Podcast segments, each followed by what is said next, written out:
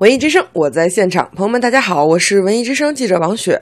作家唐棣近日携最新的短篇故事集《西瓜长在天边上》来到北京朝阳大悦城与读者交流。我呢就在现场，在交流会上，唐棣简单的介绍了自己的这本新书。想在我的小说中创造一种特殊的这个气氛吧，特殊的气场。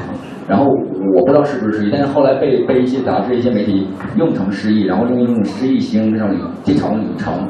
那么我觉得，嗯，就是我自己不知道是不是，反正被别人形容成形容成这个。可以说，堂弟是个特别钟情于小镇故事的作家，在他的书中写了不少的小镇以及小镇青年的爱恨故事。在介绍这本书的时候，他也通过其中的一个故事的由来，诉说了他的写作观。法国有个作家，就是不知道有没有记忆，就是说有有那作家写过一个游荡的影子，呃，那本书我我也没有看懂。然后这这个经历就让我知道，呃，记住一句话，就那个法国作家一句话。他说，他的那个书的前言里边有一句话，就是说，在读书的，在读书中有一种期待，他并不寻求什么结果，读书就是漫步，阅读就是游荡。然后这个这个法官这句话呢，促使我写了一篇小说，这篇小说在这个书里边也有，叫《追随》。然后我把那个前面我把他句话给篡改了一下，我给他改了一下，就是改成了。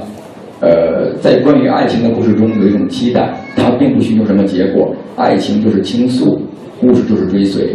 然后，其实这我先觉得它也是我的一个，如果非说小说观念的话，这是我的一个观念吧。我觉得就是在我的这个写作当中，就是一个人追着一个人，一个主人公追着一个主人公，然后一句话追着一句话，一个一个感叹号追追着一个问号。每就是我，我觉得我的写作中充满这种。这种你追我赶的这种意思。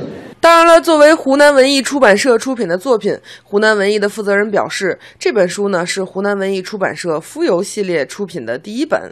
那浮游书系这套丛书是湖南文艺出版社着力打造的一套意在反映贴合年轻人生活状态的丛书。